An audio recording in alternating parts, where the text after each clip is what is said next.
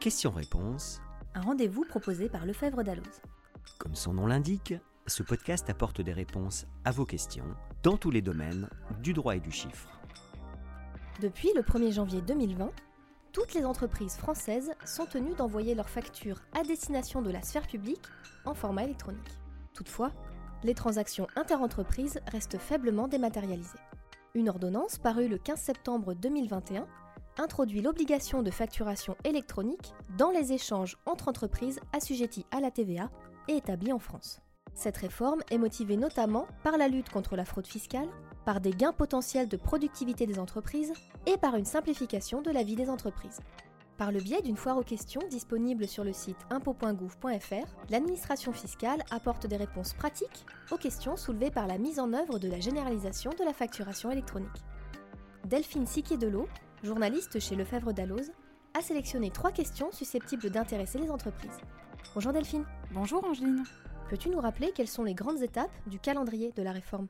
Alors, cette réforme comporte deux axes principaux. Le premier correspond à l'obligation d'émission et de réception de factures sous format électronique. On parle de e-invoicing. L'objectif est avant tout de dématérialiser les factures pour qu'elles puissent comporter des données structurées, c'est-à-dire des données qui constituent un socle de mentions obligatoires qui répondent à une norme convenue entre les parties pour satisfaire aux exigences de l'échange de données informatisées.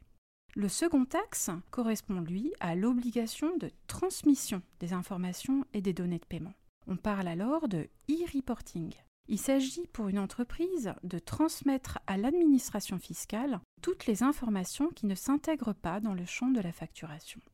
La réforme sera mise en place de manière progressive, en fonction de la taille des entreprises.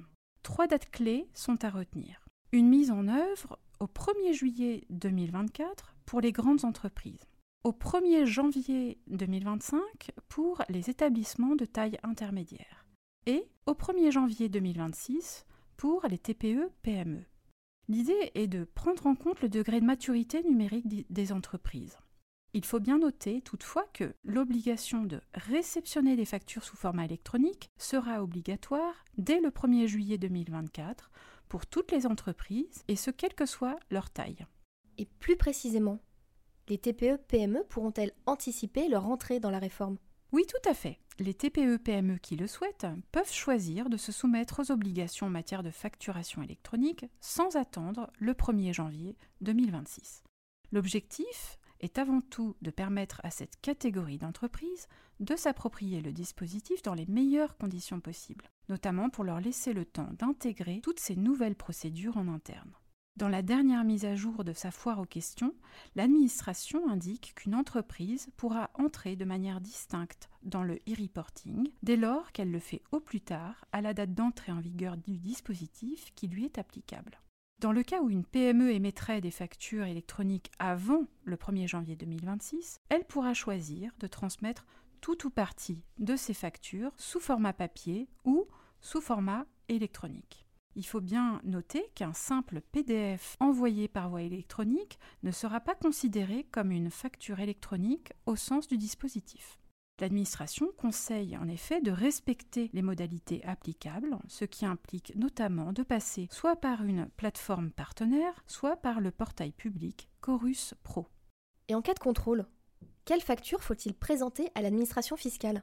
Alors, trois principes sont applicables à la facture électronique et ils doivent être respectés par tous les acteurs de la chaîne de la facturation électronique.